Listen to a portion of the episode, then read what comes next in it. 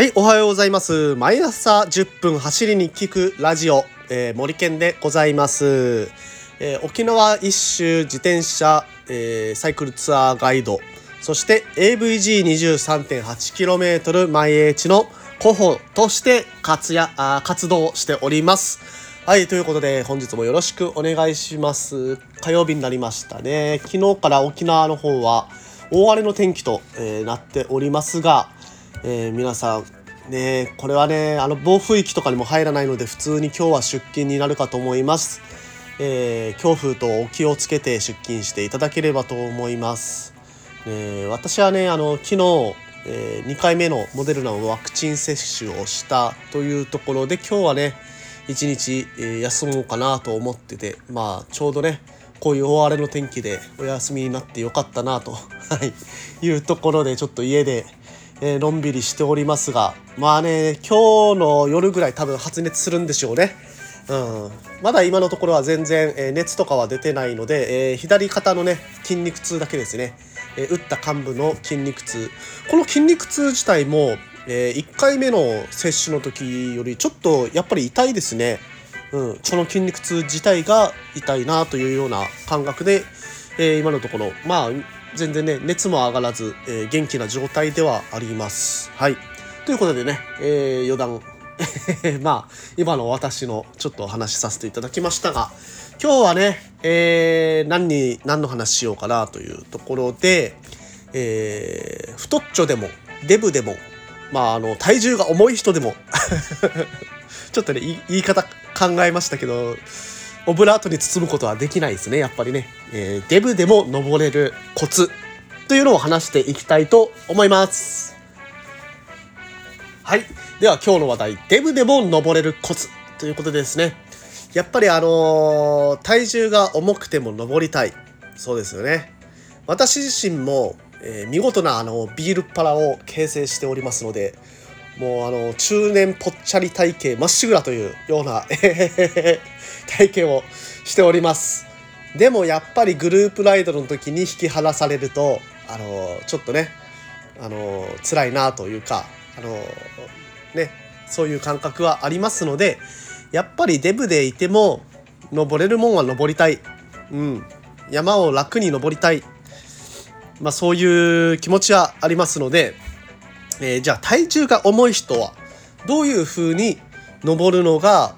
いいのかどういうふうな、えー、登り方をすれば登れるのかということについて話していきたいと思います。で今日はですねこのポイントポイントについてはまあ終始一つだけえー、まあいろいろ項目はあるんですけれども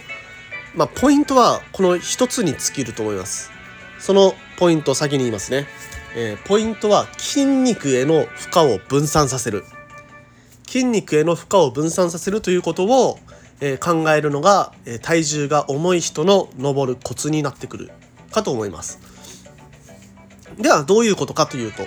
えっ、ー、とですねまああのどういうことかというとという中が、えー5項目か6項目くらいあるんですね。じゃあそれ先に語りますシッティングとダンシングを交互に織り交ぜていくで、えー、ダンシングの際は体幹をずらさない。で、シッティングの際は背中からお尻の筋肉を総動員する。で、えー、体重をペダルに乗せる。これはダンシングの際ですね。で、えー、無駄な減速をしない。そして、えー、新たな筋肉の引き出しを、えー、作ると。はい。いうところですね。なんかこれ、言ってても思うんですけど、非常に分かりづらいな。まあいいや、いいや、やっていきましょう。ではまず1つ目、えー、ポイントは筋肉への負荷を分散させるっていうのを念頭に置いといてくださいね、えー、1つ目。シッティングとダンシングを交互に織り交ぜていく。はい、これは言わずもがなでシッティングとダンシングっていうのは使う筋肉が違うと言われてますのでこのシッティングとダンシング、えー、それぞれ、えー、まあ何,、え、何回かごとに入れ替えていくもしくはえー、坂の斜度が上がるタイミングに合わせてダンシングを混ぜていく。え、そういったような走り方を、え、するのが必要になるかと思います。で、私の場合、私の場合なんですけれども、えっ、とですね、シッティングで、まあ、20回漕いで、で、ダンシングで20回、まあ、10回から、ダンシングで10回漕ぐ。っていうのいうような漕ぎ方をずっとこう交互に、えー、織り交ぜていく登り方っていうのがあの比較的、えー、足の筋肉を回復させながら、えー、登れる登り方かなと思います。でですね、えー、ちょっと気をつけていたいただきたいのがダンシングの際はあのダンシングで加速するっていうイメージではなくてダンシングで、えー、スピードを維持するもしくはちょっと遅くなってもいいです。休むダンシングっていうのができるようになるのが一つのコツかなと思います。この休むダンシングに関してはもうその休むダンシングだけで1話分取れちゃうのでまた今度話していきたいと思いますが、まあ、休むダンシングプラス、えー、シッティングっていうのが必要になってきます。でそのシッティングのコツ。シッティングの際は背中からお尻の筋肉を総動員する。はい、ポイントは筋肉への負荷を分散させるです。なので、えー、シッティングの際、背中からお尻の筋肉を総動員するイメージで、えー、漕いでいくと、大きい筋肉、えー、足の筋肉だけに頼らない漕ぎ方っていうのができますので、えー、筋肉への負荷が少し軽減されるイコール筋肉が回復していく隙を作れると。はいあのー、体重が重い人っていうのはえー、筋肉量も多いんですけれどもその筋肉はなぜかというとこう重い体重を持ち上げるために筋肉がある。でその筋肉はあの間違った筋肉ちっちゃい筋肉を使ってしまうとすぐに疲弊してしまう。なぜなら体重が重いから。なので、えー、考えないといけないんです体重が重い人っていうのはよりこう自分のどの筋肉を使って体重を持ち上げるべきなのか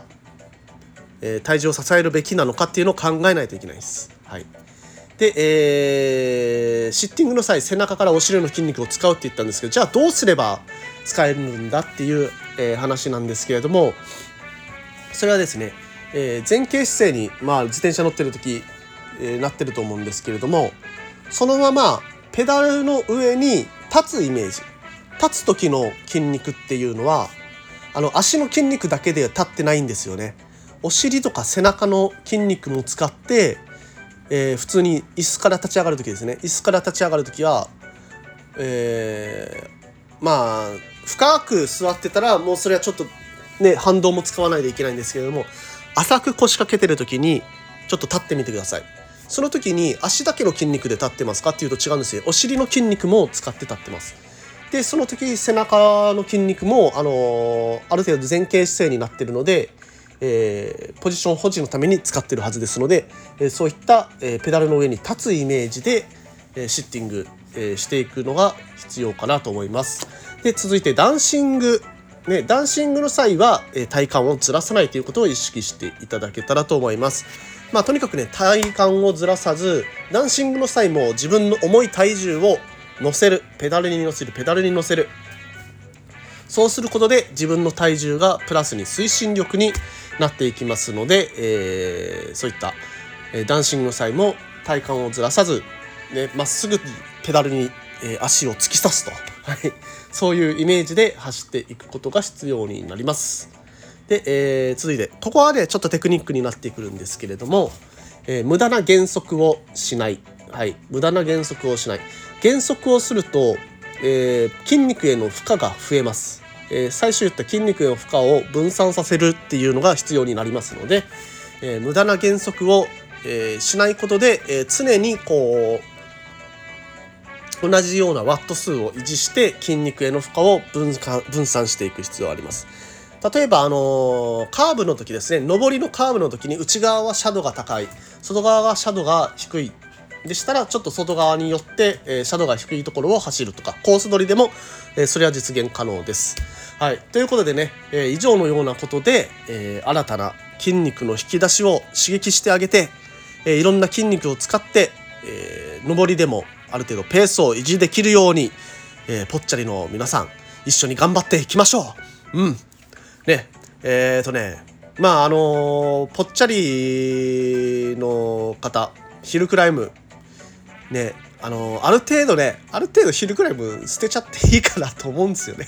いやついていけるぐらいのペースが保てればいいかなっていうふうに僕は思ってます。だってサイクリングなんでうん。レースだったらそうはいかないと思うんですけどね。サイクリングの方はもうそれぐらいのね気も楽な気持ちであのついていけるような体作り。まあ、それをすれば、えーね、みんなで楽しくサイクリングできるんじゃないかなと思ってます。ということで、えー、今日の話はここまでとなります。えー、もしためになったなという方がいらっしゃったら、えー、チャンネル登録の方よろしくお願いします。AVG23.8km 毎日、森健でした。それでは今日も気をつけていってらっしゃい。